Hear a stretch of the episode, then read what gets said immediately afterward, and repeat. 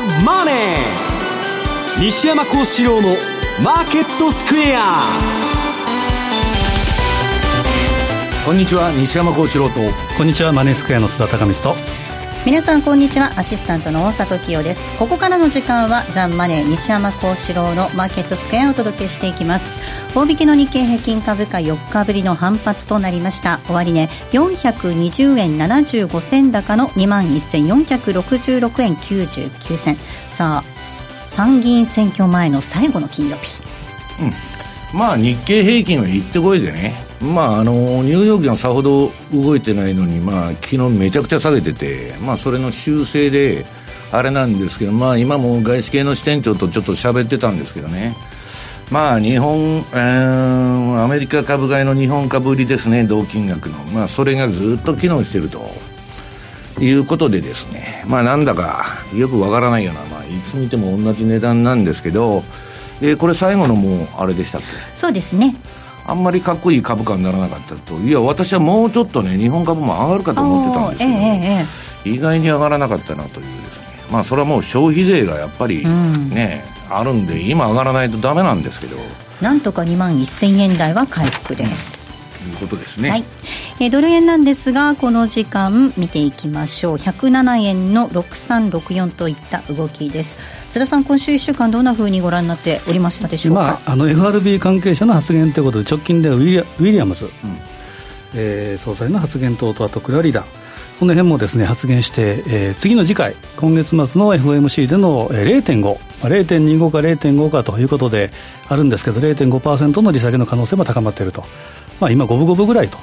おそらくまあ0.5っていうのはいきなりそんなカードは出してこないと思うんですけれども、可能性としてはゼロじゃないということでドルが下がっていると、うん、ただ、えー、来週から、来週火曜日からもうブラックアウトということですから、ちょっとまあ1週間はなろうな動きになるのかなという気がしますけどね。うんえさてこの番組は YouTube でも同時に発信をしています。資料もご覧いただきながらどうぞお楽しみください。また動画については番組ホームページの方からぜひご覧ください。また番組ではリスナーの皆さんからのコメント質問お待ちしています。投資についての質問など随時受け付けておりますのでホームページのコメント欄からお寄せください。ザ・マネーはリスナーの皆さんの投資を応援していきます。それではこの後午後4時までお付き合いください。この番組はマネースクエアの提供でお送りします。お聞きの放送は、ラジオ日経です。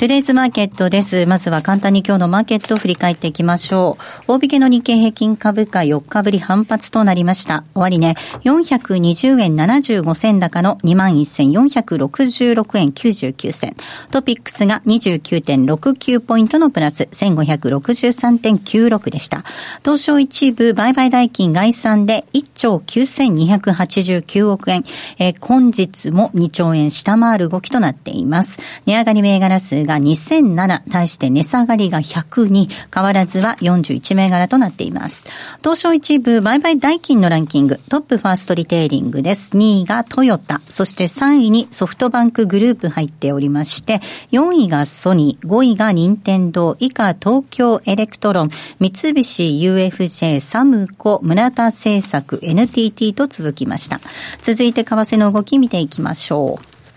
ドル円です。この時間107円の6162での推移。ユーロ円が121円の1521です。ユーロドル1.125861あたりでの動きとなっています。では、マーケットのポイント、津田さんからです。お願いいたします。はい、えー、来週の注目イベントは、えー、25日木曜日の TCMB、トルコ中銀の、えー、政策会合、これにちょっと注目なんですけど、で足元のトルコの実質政策金利、これは、えー、名目の政策金利、まあ、よく言うニュースに出てくる政策金利と、えー、CPI の上昇率、えー、これが直近足元でいうと、トルコは8.3%、うん、まあ、世界でも本当に指折りといいますか、えー、この高さ。で、えー、メキシコで4.3%、ナーで2.3%、ブラジルで3.1%っていうことですから、まあ、かなり突出しているというところですから、コンセンサスは2%前後の利下げというふうになってるんですね。うん、でえーまあ、7月の6日にですね、えー、中銀総裁、えー、チェティンカヤ総裁が更迭されて、されましたね、はい、で、えー、ウイサル新総裁の下での初会合ということで、でここでポイントはですね、えー、7月15日にですね、この新総裁ウイサルさんが、中銀に、トルコ中銀には政策金利を操作する余地があると。当然、これだけ実質金利上がってるわけですから。ということは利下げ示唆ということを言ってるんですけど、その前日にエルドアン、かのエルドアン大統領が、トルコは大幅に金利を引き下げるだろうと。いう発言をしてるんですね。まあ、その発言を忖度したんじゃないかというふうな発言も、えー、見方もあるんですけど。まあ、忖度しないとクビになります、そうですね。要は2%っていうことが一つのベンチマークで、これが2%を超えると、要は TCMB の独立性の懸念が出てきて、トルコが売られる。ただ2%未満だったら、まだこのエルドアン大統領がですね、ちょっと下げろと。何また口先介入してくると。どっちに転んでも、やっぱりエルドアンの影が見え見え隠れすると。まあ、隠れはしないですね。もうずっと見えてるという感じ。見え見えですね。見え見えで。なので25日は注,、えー、注目かなと。ただ目先はですね、S400、えー、ロシアからの、えー、対地区、えー、地対空ミサイル。これが、えーまあトルえー、トランプ大統領は、トルコに対しては制裁はしないというふうな発言をしたので、ちょっと戻してはいるんですけど、ちょっと上値は重いかなということで、やっぱり25日、この辺が注目かなと。であと、ちょっと資料機を用意したんですけど、8月、ちょっと早めなんですけど、まあ、早めに言わないと、比嘉さんにも言われてしまうかなということで、ちょっと準備したんですけど、8月はやっぱり歴史的、まあ、曰くすぎということで、歴史的な出来事があるということで、まあ、例えば政治的なこと言うと、74年のウォーターゲートとか、あとは90年のイラク軍のクウェート侵攻とかありますけど、82年にはメキシコ債務危機があって、で、98年にはロシア財政危機。で、2007年は、えー、リーマンショックの、まあ、最初と、えー、きっかけというふうに言われているパリバショック。で、2015年はチャイナショック。で、記憶に新しい去年はトルコショック、トルコリラショックというのがありました。で、ちょっと見ていくと、次のページで見たいのは株価、日米の株価でもやはり8月が一番下げやすいと、うん、特に日経がですね、大きく落ち込みやすいというのがありますし、で、えー、まあ、アノマリーということで、もう一つ見ると、10年債の利回り。これが8月がやはり一番アメリカのですね、10年債利回りが下がりやすい。要はリスク回避で、えー、株売り債券買いになりやすいと。ということは、通貨で見ていくと、やっぱり円買いになりやすいと。で、ドル円も含めて5ドル円、ニュージーランドドル円、カナダドル円、特に5ドル円の下げっていうのが非常にやっぱりさ、えー、大きいというのが8月の毎年の、アノマリーといいますか、えー、動きになっています。で、この5ドル円の過去10年と過去、えー、19年、つまり2000年以降見ていくと、えー、陽線が丸、陰線が×というふうにすると、まさに陰線だらけなんですね。うん、過去10年では2014年の陽線だけ、あとは全部陰線。で2000年以降に至ってもですね、えーまあ、合わせても陽線が3回しかなかった、つまり19年中16年が陰線であると。で、2000年以降の陰線確率が8割4分ということは、基本的にはやはり8月は下がりやすい、5ドル円が、えー、下げやすいというふうに見ていいと思います。で、そうなると5ドル円の週足26週の移動平均線をベースとした複合チャートを見てみると、やっぱり弱い。基本的にちょっと上げてはいるんですけど、日足レベルで上に抜けるかなと思ったところが、えー、雇用統計は今回、まあ、パーセンテージ、失業率は良かったということで、うん、えー、ちょっと上げた、戻したというのがあるんですけど、やはり8月のこのアノマリーというのがあるので、買い持ちはあまり長,、えー、長いしないというのが一番で、基本戻り売り。で下を試していくということを、えー、見た方がいいのかなというふうには思いますけどね。うん。では西山さんにお話伺っていこうと思います、はい、さあ夏相場ということで津田さんからは8月のポイントなんかもお話しいただきましたが、はいまあ、8月は、まあ、あの、株もね、えー、弱いと。まあ、7月は、まあ、好調な、あの、月なんですけど、まあ、その割にやっぱ日本株は上がらなかったと。まあ、米株のですね、もうハイテクは結構元気だったんですけど、まあ、ダメだったなと。で、まあ、最近米株の話ばかしとるんで、まあ、いかにね、米株を買っまあ、あのアマゾンを買って SP500 を売っとくとパフォーマンスがいいかと。あるいは、えー、SP500 を買って、えー、トピックスを売っとると、うん、効率がいいかと、資金効率がね、えー、うまく、まあ、利回り的に、えー、いい運用ができるっていう話ばかしそうんですけど、今日はね、ちょっと為替の話してくださいっていう、えー、リクエストがあったんで、えー、まず5ドルドル。これ今、津田さんが言われたように、5ドルのね、8月安のアノマリーっていうのは昔から存在しまして、これはね、あのいろんな研究所から論文が出てるんです、実は。なんで5ドルが8月安いのかと。まあ、果てはね、うつ病説まであるんですね。あの、南半球ですから。日照時間の問題。うん、日照時間の問題でなるとかね。まあ、こだわり出したらきりがないんですけど、まあ、そんなことはまあ、あの、置いといてですね。えー、これは5ドルドル。これはね、えっと、今週じゃなしに、先週の私のメルマガの推奨銘柄だったんですね、実は。で、その5ドルドルが上がってきましたっていうのを、まあちょっと書いたんですけど、うん、ちょっとね、まあ皆さんに言っとくれ、これ気をつけないといけないのは、今トレンドが、まあじわっと出て、で、前の高値、まああの、直近の高値全部振り払って取ったんで、バーンと来たわけです。これ、えー、ボラティリティブレイクアウトとかレンジブレイクと言われる典型的なまあ買いのチャートなんですけど、まあトレンドは出てきたと。で、これが大きくなるかどうかが問題なんですね。で、考えないといけないのは、5ドルというのはその8月安のアノマリーがありますから、私は無理しないと。要するに、まあ私、あの、近日中に強制利食いになるかどうかわかりませんけど、トレール注文出してる。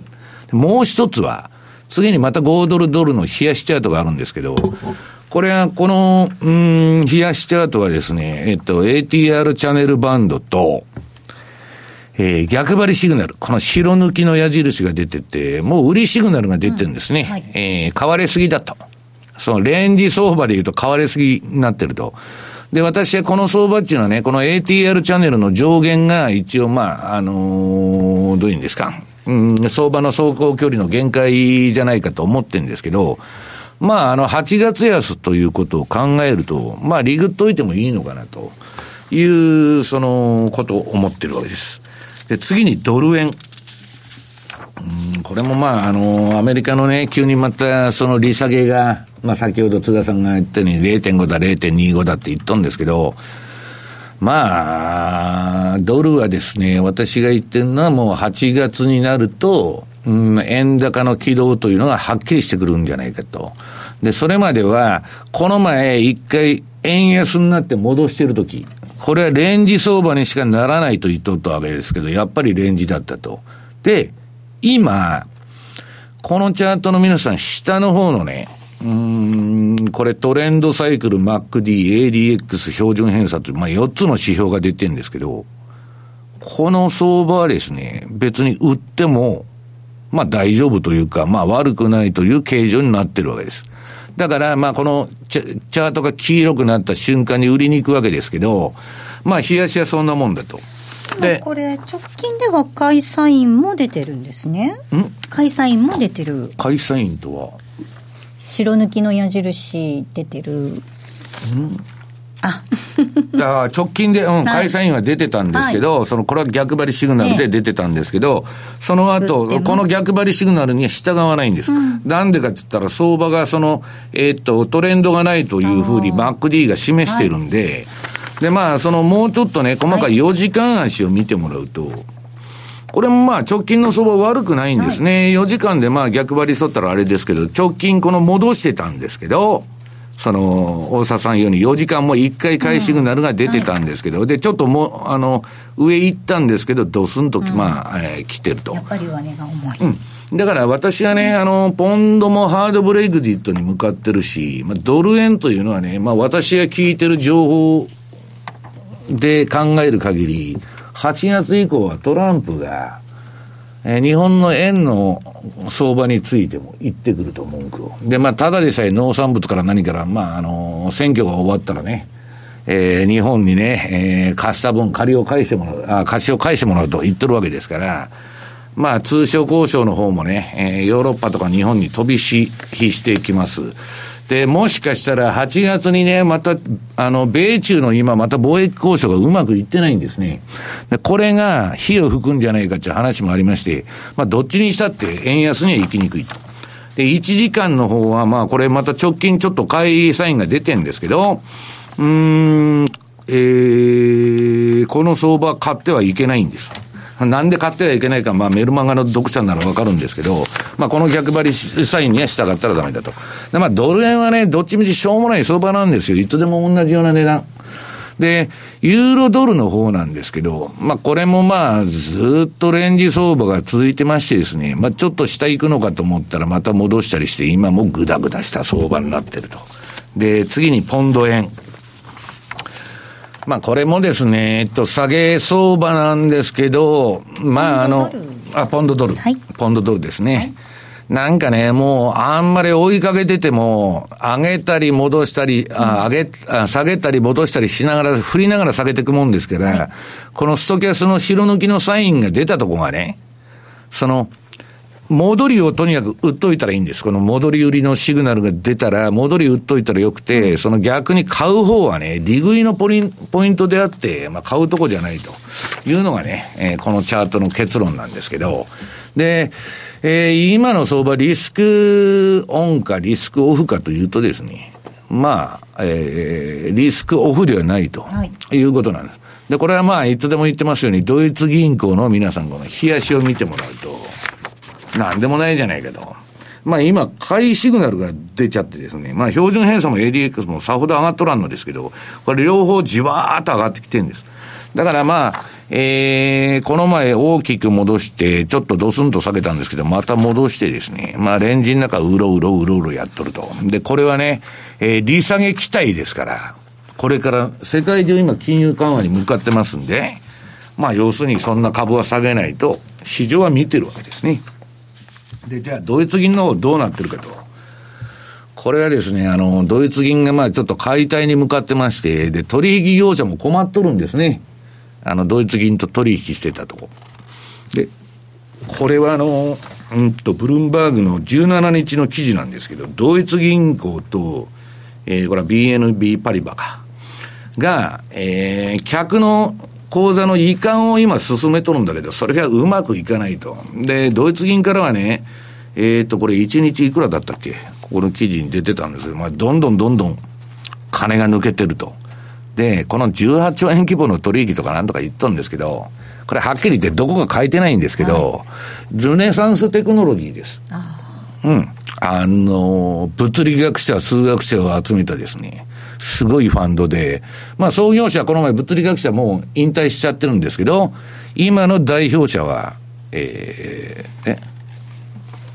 あ、買い取るのか？あ、ルネサンスって買い取るのかな ?1 日あたり10億ドル。1日あたり10億ドル前後と。はい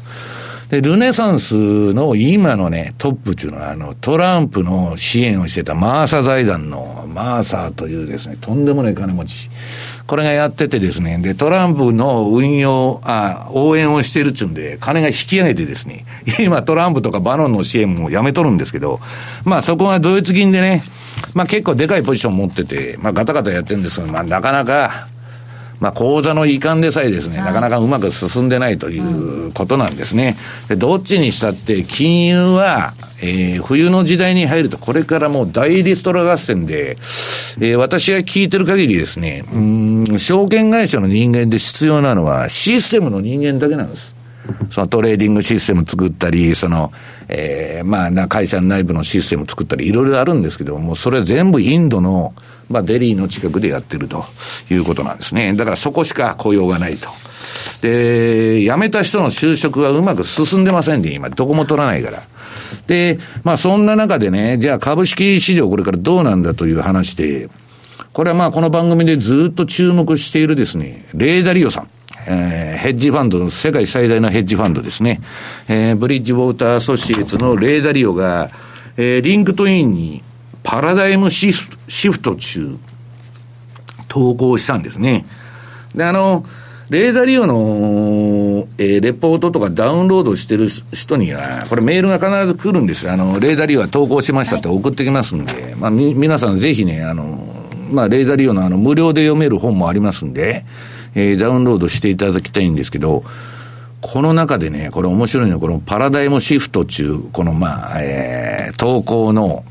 これ画像、はい、まあ、表紙の絵みたいなのが出てるんですけど、えーはい、これが彼の相場感なんです。この1920年から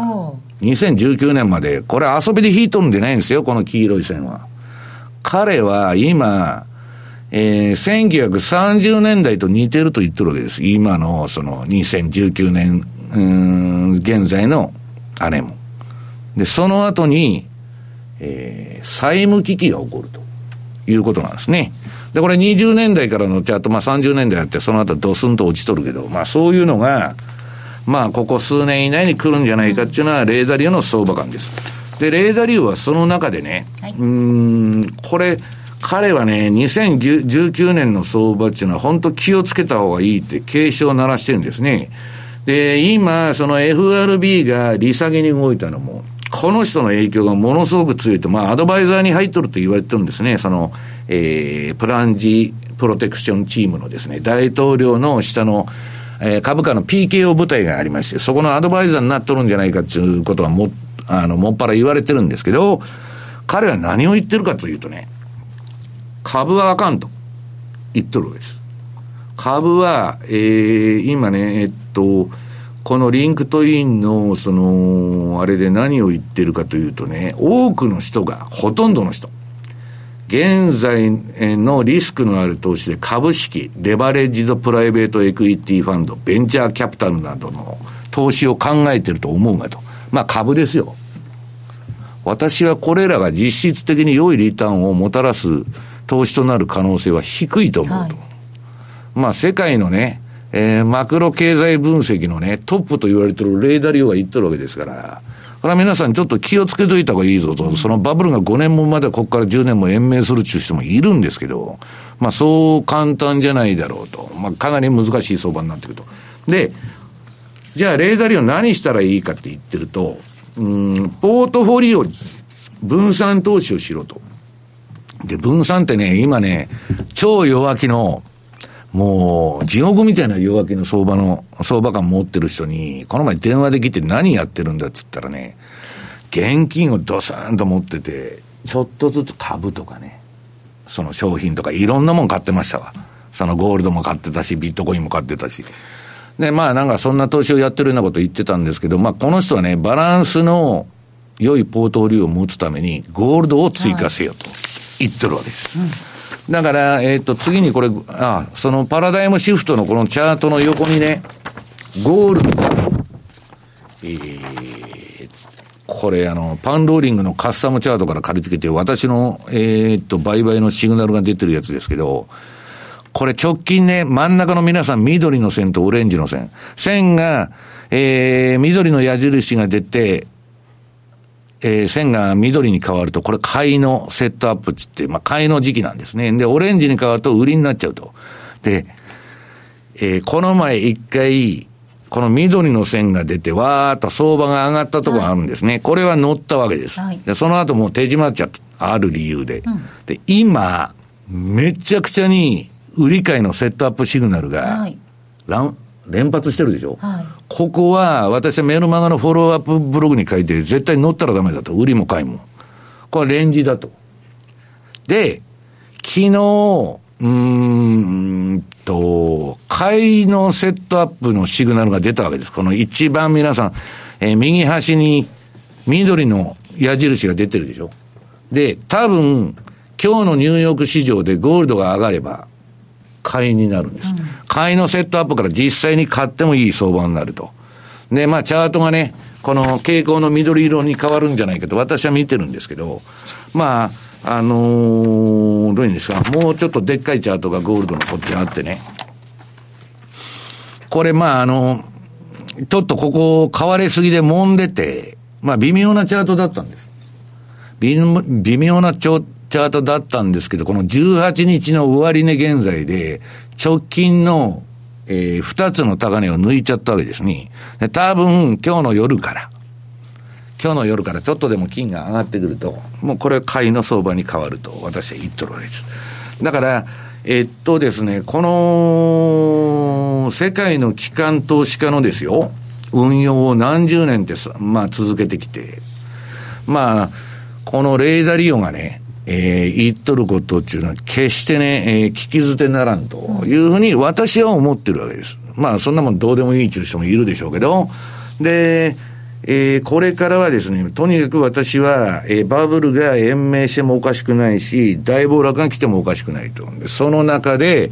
とにかくやってることは、米国株のインデックスを同金額買って、えー、あ買って、で、同金額のトピックスの先物を売る。で、アマゾンだとかマイクロソフトのとかね、5銘柄ぐらいパッケージのハイテク株を買って、その同金額 SP500 を売っとくと。そうすると、暴落が来ても、暴騰が来てもですね、壊滅的な損失になることはないだろうと。もう一つは実物資産のヘッジとしては、えー、ゴールドっていうのはね、ポートフォリオに入れとかなきゃいけないと。これね、ゴールド上がってますけど、銅とかそんな相場上がってないんですよ、今。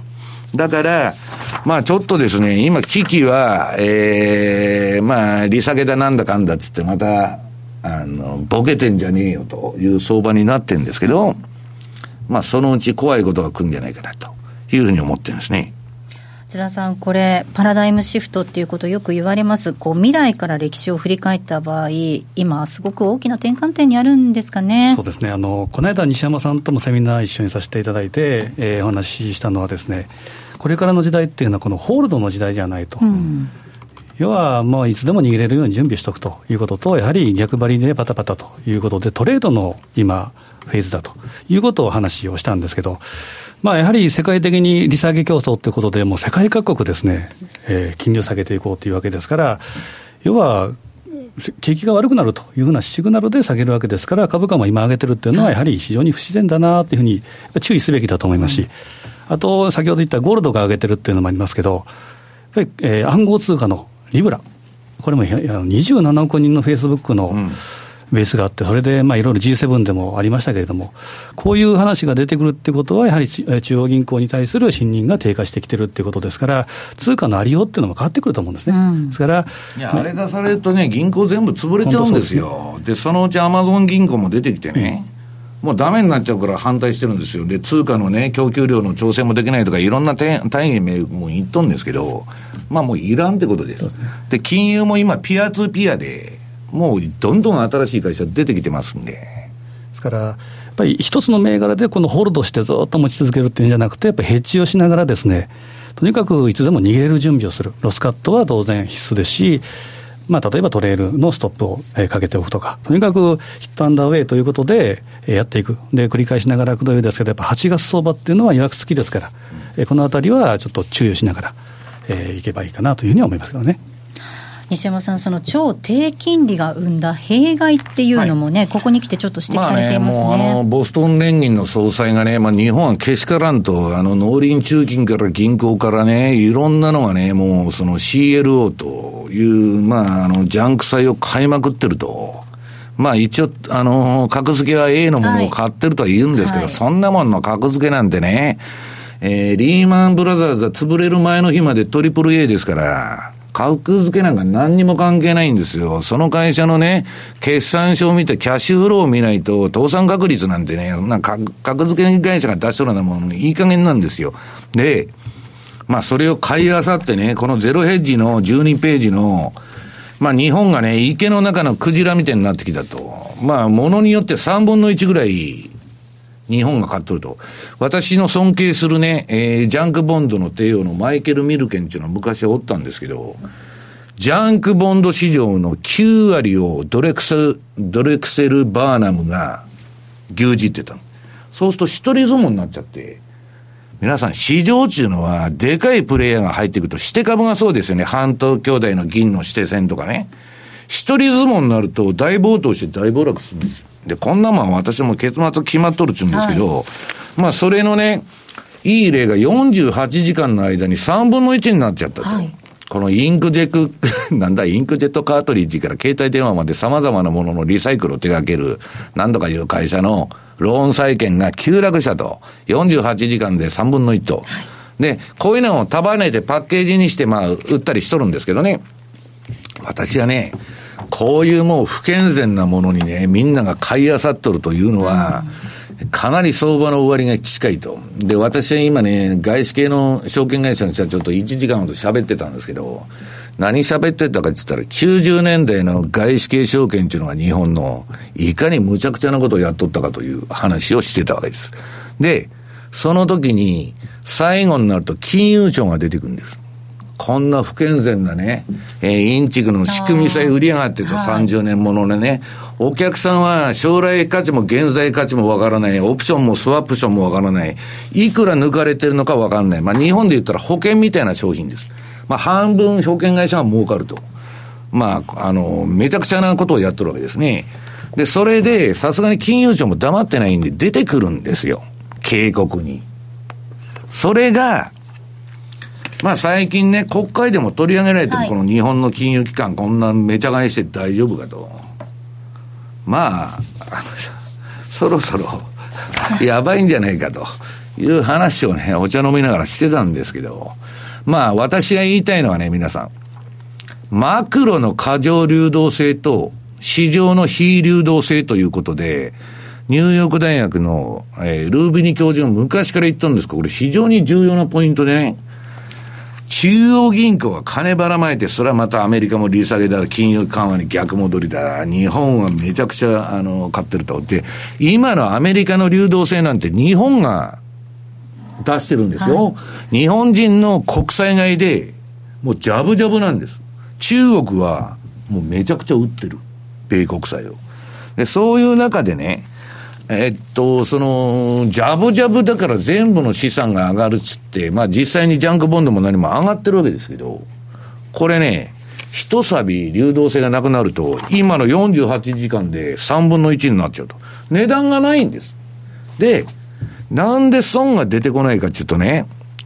えー、っと、大沢さんも外資系にいたことあるからわかるか知らん知りませんけど、仕組み債の評価なんて自分でやってるんですよ。市場価格があるわけじゃないんですよ。理論価格でこんだけですと。だから損が絶対出ないんです。実際に売りに行ったらゼロ。わかります？誰も買いが入らないと。だそういう市場なんです。私は昔自分がよくその市場に入ってたから、まあこれでもかっちゅうぐらい詳しいんですね、その分野は。だから、え、っと、この、このルービニさんが言っとるですね、ミンスキーモーメントっていうのは来るんですね、そのうち。まあ、こんだけ借金漬けの世の中になりますと、もう、えー、ひとたびことが起こるとですね、みんなが一斉に火事が起こったような、出口に、一斉にそれまで大丈夫だ大丈夫だっていう人が一斉に駆けつけてくる。で、大パニックになっちゃうっていうのをミンスキーモーメントって言うんですけど、まあこれまではね、フラッシュクラッシュで済んどるんだと。それがそのうち進まんぞというね、瞬間がね、いつ来てもおかしくない。だから私はスプレッド取引とかマーケットニュートラルしか今、投資家に進めてないわけです。何か買って何か売っときなさいということなんですね。はい、ここまではトゥデイズマーケットをお送りしました。お聞きの放送はラジオ日経です。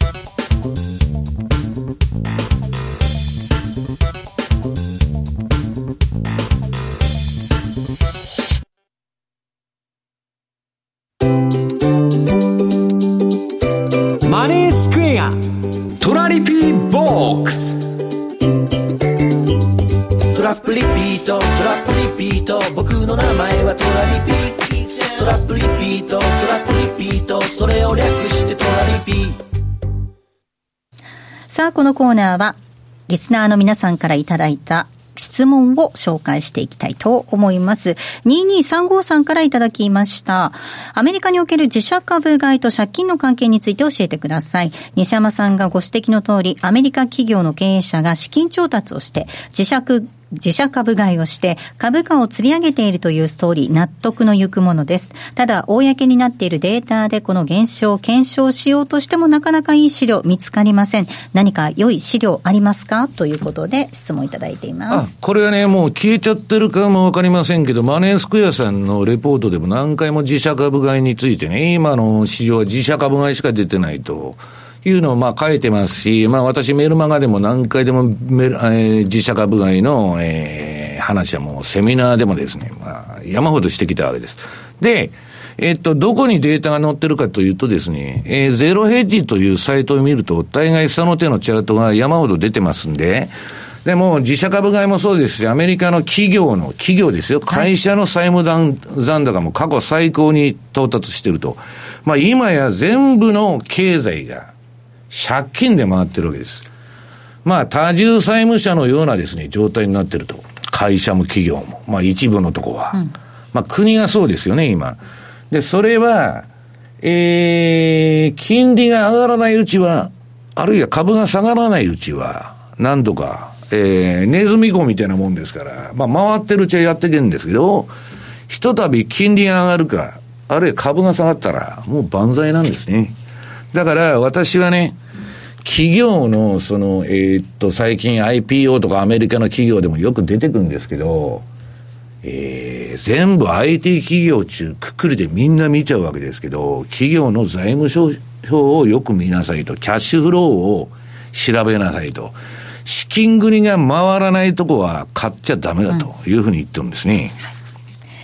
そしてセミナーが大阪で開催されます。8月31日土曜日なんですが、津田さん、はい、これ、メキシコペソについて。はい、えー、ペソセミナーはですね、記念セミナーということで、第1弾、第2弾、これ、ね、第2弾、えー、西山さんとご一緒させていただきましたけど、うん、第3弾ということで、初めて大阪の方に行きまして、で、ページで言うと、当初のページで、大阪城バックに西山さんが言われると。武士のような、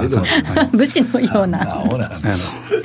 で、私とあと八代信也ということで、3人で、えーまあ、ちょっと暑い時期かもしれませんけれども。暑いね、これ、大阪、この時期の8月31でしょ。31、まだあの 残暑が残ってる頃だと思いますね。ねはい、頑張って。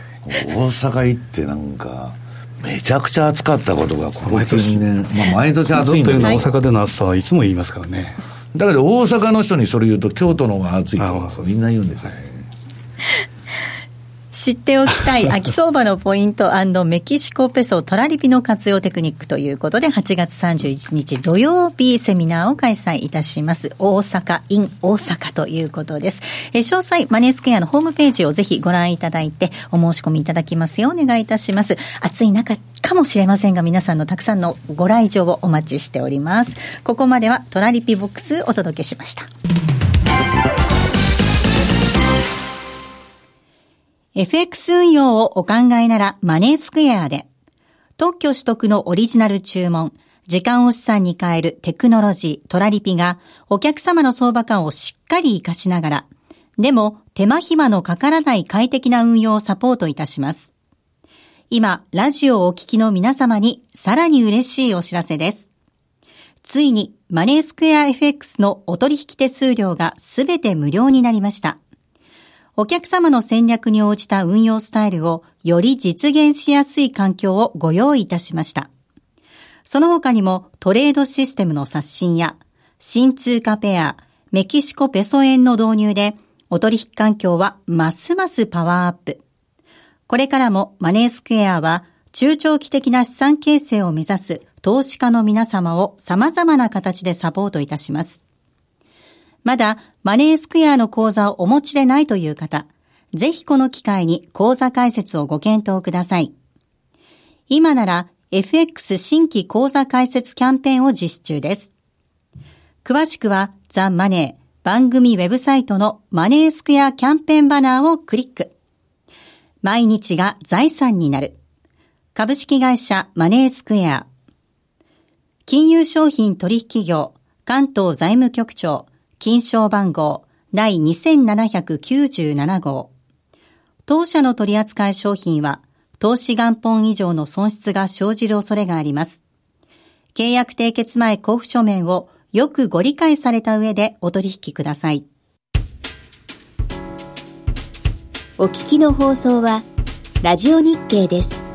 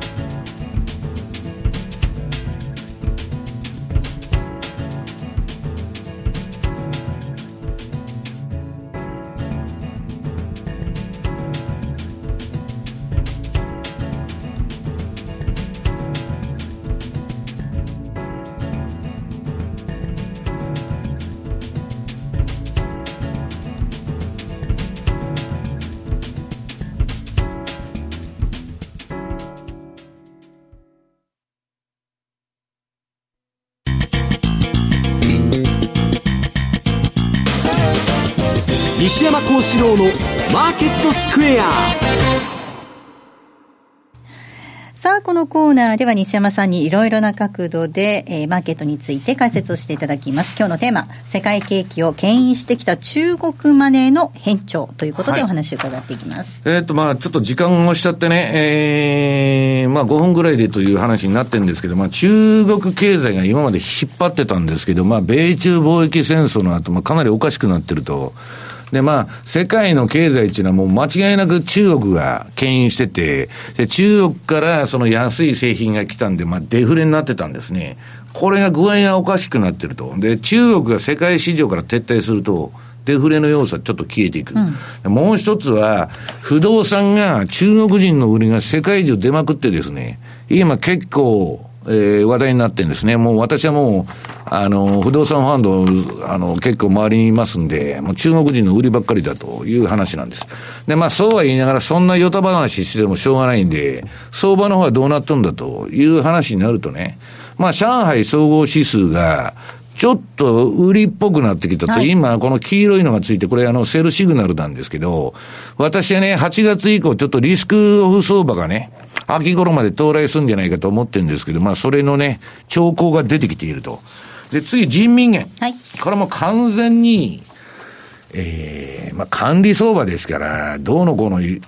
あの言わないんですけど、この人民元が昔から言われてるのは7を超えてくると、アジアで通貨危機が起こるんじゃないかということで、あんまあちょっとね、ええまあ、今のところそのコントロールの範囲内にいるんだけど気をつけた方がいいと。で、米中貿易戦争でよく、あの、来るのは、中国が米債売ってくんじゃないかっていう話なんですけど、これ最近結構中国米債売ってましてですね、あの、3ヶ月連続で、バンバン売ってます。まあこれはまあ人民元との絡みもあるんですけど、なんか気持ち悪いなと、急に売り出してきてと。はい。ね、この貿易戦争のさなが、でその代わり、誰が買わされてるかというとですね。買わされてる。ついにあの、日本人がこの、えーこの緑のライン、米債買いが急激に増えてると。これ一体何ですかと。中国が売っとる分ですね、この穴埋めをするような、えーあれになってるのか、あるいはゼロ金利、長短金利が全くないんで、まあ、米国債しか買うじあのことが、まあ、買うしかないのか、苦し紛れの買いか分かりませんけど、そういうことになってると。でね、もう一つは、米債買ってるのは日本人と今、イギリスなんです。だけどこれイギリスはね、ブレグジットで危ないから米債買ってるというよりも、これオフショア。ファンドの、要するにタックスヘイブンですよ。バージンアイランドだとか。はいそういうファンドの米国債買いが急増してると。これはおそらく危機への対応なんですね。まあそんなことで、で、外国人の今、この米株こんだけ最高値って言っとるんですけどね。これ皆さん面白いですよ。これ、これまあゼロヘッジのちょっとチャートから、チャートから借りてきたんですけど、13ヶ月連続で米国株売りなんです。ね。だから、一体何なんだと。誰がじゃあ買ってんだという話ですよ。まあ自社株買いがね、えー最大のまあ買い手と、まあさっき言ったように。で、あと、じゃあ米国債それだけまあいろんなとこ買ってんですけど、海外の中央銀行はどうなのかというとですね、米国債の保有が9年連続減少していると。これはもうロシアがだいぶ売ったんですね。で、中国も最近売り始めて、そうするとね、これ中央銀行が米債買わないとかそういうことになってくると、もっと高い金利を要求されるわけです。アメリカのもっと長期金利高くしろ、高くしろでなしに入札でですね、買いが入らなくてどんどん金利が上がっていくと。今の相場は皆さん金利が上がったらアウトですから、まあ非常にね、こういう兆候を見ると、まあだんだん変な外堀が埋まってきてるのかなという気がしないでもないんですけどね。まあでも片方でまあトランプはとにかく選挙までね、なん、あのーどういうんですか、何としても勝とうという戦略でやってますからねええで、パウエルはまあそれの言うことを聞かざるを得ないわけですから、まあ、うーん、そのバブルが延命してもおかしくないし、一方でこういう資料を見ると、危ない兆候もたくさん出てるということなんですね。だから私はもう何回も言ってる、何か買って何か売っときましょうというのが保有としてはですよ、トラさん。それしかないと。あとはもう短期でババタバタやるというのが今の戦略なんですね。はい。ここまではマーケットスクエアをお届けしました。マーケット投資戦略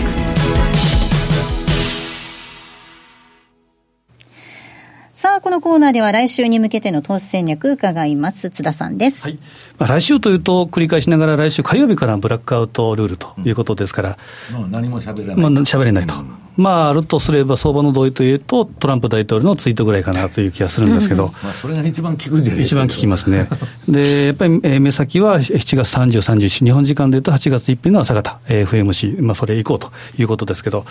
ちょっとですね、ドル円の冷やしチャートで、えー1月から6月、2019年の上半期、えーこれ見ていくとですね、えーまあ、純の高値安値っていうのは1月3日のフラッシュクラッシュのヒゲっていうのがありありますけど、105円割り込んだと。で、これでいうと、純高低差は7円の78、まあ、8円弱あったと。で、これを1か月平均でやると2円78銭。まあ、結構あるなというふうなイメージですけど、実態ローソク足で見たら大体107円のミドルから112円のミドル。けど、もっと見れば、ホットゾーンということで見れば、えーここに書いてますように、えー平均の高低差1円86、つまり2円ぐらいを、ちょっとゾーン変えながらですね、動いてるというに過ぎないということで、私が言いたいのは、まあ、メキシコペソなんかもそうなんですけど、なかなかこう動かないなと。で、うちで言うとトラリピ、なかなかワークしないという方が結構多いと思うんです、今の時期。それ何かというと、やはり、まあ、レンジ、戦略レンジも当然そうなんですけど、利益確定幅。これをとにかく、ちょっとです。スモール、よくスモール作戦っていうのをこの間セミナーでも言いましたけど、なるほど。にやれと。なるほどに。で、とにかく、えー今、回転ということですから、ちょっと小さめのところで回転数で稼いでいくというのがいいのかなと。つまり、えー7円近くあるんだとか、5円近くあるんだじゃなくて、1円86銭しかないんだということですから、まあ、これ、ここから例えば FMC 以降も続くという保証はないです、当然。8月っていうのを大きく動く可能性ありますけど、来週1週間にかけてはですね、この狭くえーやってみてもいいのかなと。で、ドル円で見るとですね、やはり下に向かって、えー、冷や冷やしの複合チャートですけど、えーちょうどマイナス2シグマっていうのが106円の98、107円割り込んだらちょっとズドンといく可能性があるっていうことと、26地高スパンということでいうとですね、横軸の計算でいうと、ちょうど7営業日目、7、えー7日目にちょうど、えー、ローソク足でいうと10時線。のところを、えー下離れするかどうかということですから、やっぱりこの7月30、31、この前後は気をつけたいなと。来週にかかけては、えーナローな、えー作戦でいいのかなという気はしますね。はい。ここまでは投資戦略お届けいたしました。さあ、お送りしてまいりました。ザ・マネー西山幸四郎のマーケットスクエアお別れのお時間です。今日ここまでのお相手は？西山幸四郎と、マネースケア津田高光と、大里清でした。さよなら。この番組はマネースクエアの提供でお送りしました。